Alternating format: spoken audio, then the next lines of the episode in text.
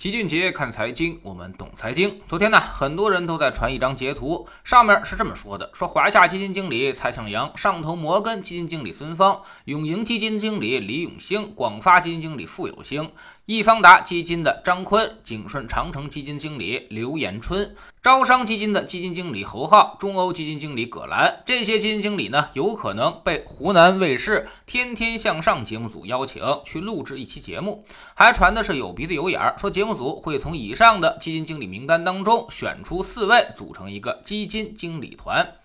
天天向上这个节目大家应该都并不陌生，它是一档汪涵主持的娱乐综艺节目，什么有流量他就请谁。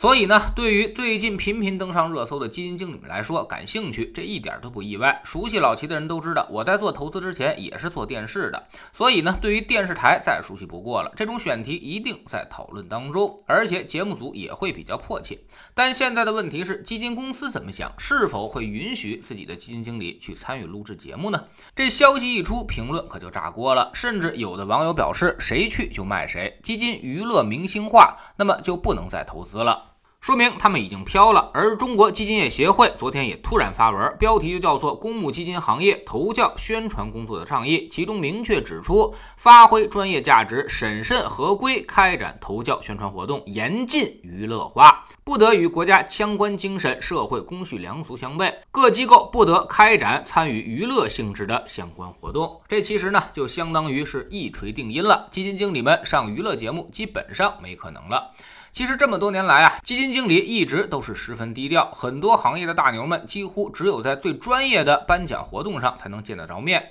平常都是深居简出，根本就不露面。别说娱乐节目了，正经的财经节目也很难邀请到。你看央视财经邀请过几回基金经理做访谈呢？平常解读市场的还都是那些投资顾问和证券分析师。但是这几年其实稍微有点松动了，随着网络直播的兴起，各基金销售平台纷纷邀请基金经理站台。老齐的朋友圈里天天都有无数的基金经理去直播带货，只不过他们带的都是自家的货，给自己的基金卖力宣传。还有的网站组织了小型的网络综艺，有的基金经理呢也会时不时的出席一下。所以我们也看到基金的热度在去年不断的上升，太多的投资者都挤入了基金市场，这个跟基金的扩大宣传也不无关系。不过这次天天向上的传闻似乎玩的有点大了，再加上近期市场的回撤，几个顶流基金经理的神话破灭。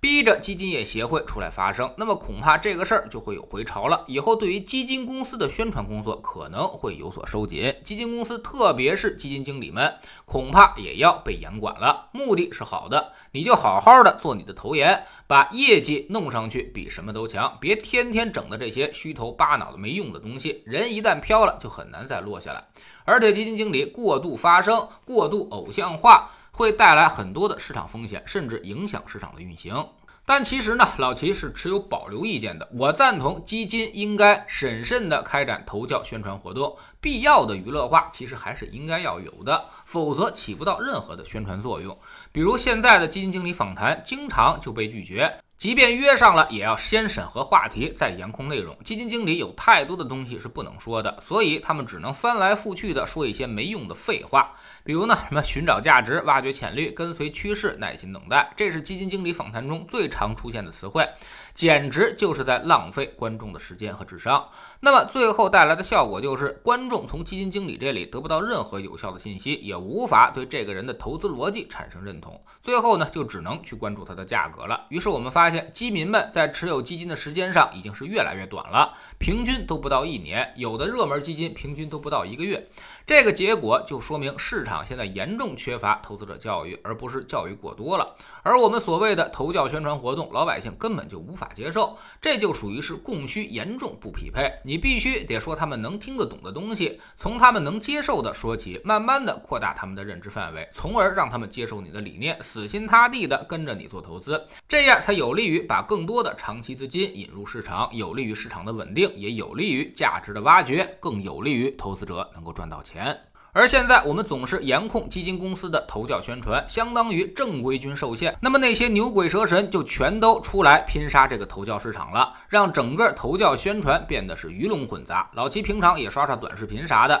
有太多的连基础知识都没搞清楚的人，一本正经的坐在那里给大家讲投资，简直是胡说八道。一个真敢教，一堆人也真敢信。这种事儿呢，其实现在已经非常普遍。比如某些理财公司、某些银行，甚至某些基金公司，正经的基金经理是不让出来的，那么就出来一些销售冒充理财经理专家，然后呢给大家讲讲理财课。这些人的目的其实就只有一个，那就是销售。所以他们总是会把最热门的产品、回扣最高的产品推荐给投资者，结果大家买了之后，那么肯定就会发生亏损。在星球的粉丝群里面，每天我都接到这样的哭诉，说在来老齐这里之前听了某某理财经理的推荐买了什么，现在是亏得一塌糊涂。比如去年底，老齐就见过一个理财经理给七十五周岁以上的老年人还推荐新发行的三年期封闭股票类基金，还有让大家去定投什么新能源、军工、芯片、半导体等这些热门基金的。甚至还有让有些投资者全买了医药和消费，可以说是为了那点提成，已经良心都不要了。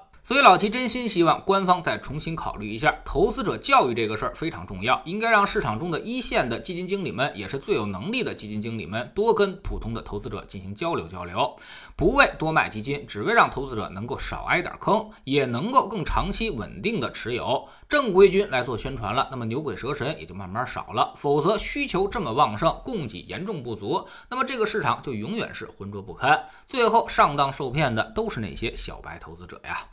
在知识星球秦杰的粉丝群，我们昨天刚好讲到了基金。如果假设投资是一场足球比赛，那么我们该如何排出自己的投资阵型？昨天呢，我们介绍了市场中最适合踢前锋的六名基金经理，他们攻击力十足，擅长破门得分。未来几周，我们还将介绍攻守平衡、擅长组织的中场，以及那些后防铁闸们，看看哪些基金经理更胜任这些位置。老齐早上的节目呢，更多以判断为主，晚上的投资课才是可执行的方法论和策略，手把手的教你把前两年翻倍的利润尽可能多的装到口袋里。我们总说投资没风险，没文化才有风险。学点投资的真本事，从下载知识星球找齐俊杰的粉丝群开始。新进来的朋友可以先看《星球置顶三》，我们之前讲过的重要内容和几个风险很低但收益很高的资产配置方案都在这里面。知识星球老齐的读书圈里，我们继续讲战胜一切市场的人。昨天我们说到了，作者可以提前十八年看穿麦道夫的骗局，他又是如何做到的呢？在这本书之后，我们还将为您带来一本讲行为金融学的书，叫做《投资的怪圈》。为什么你总觉得自己一买就跌，一卖就涨，错过的反而都是大鱼？其实，在这本书里都有答案。下载知识星球，找老齐的读书圈，每天十分钟语音，一年为您带来五十本财经类书籍的精读和精讲。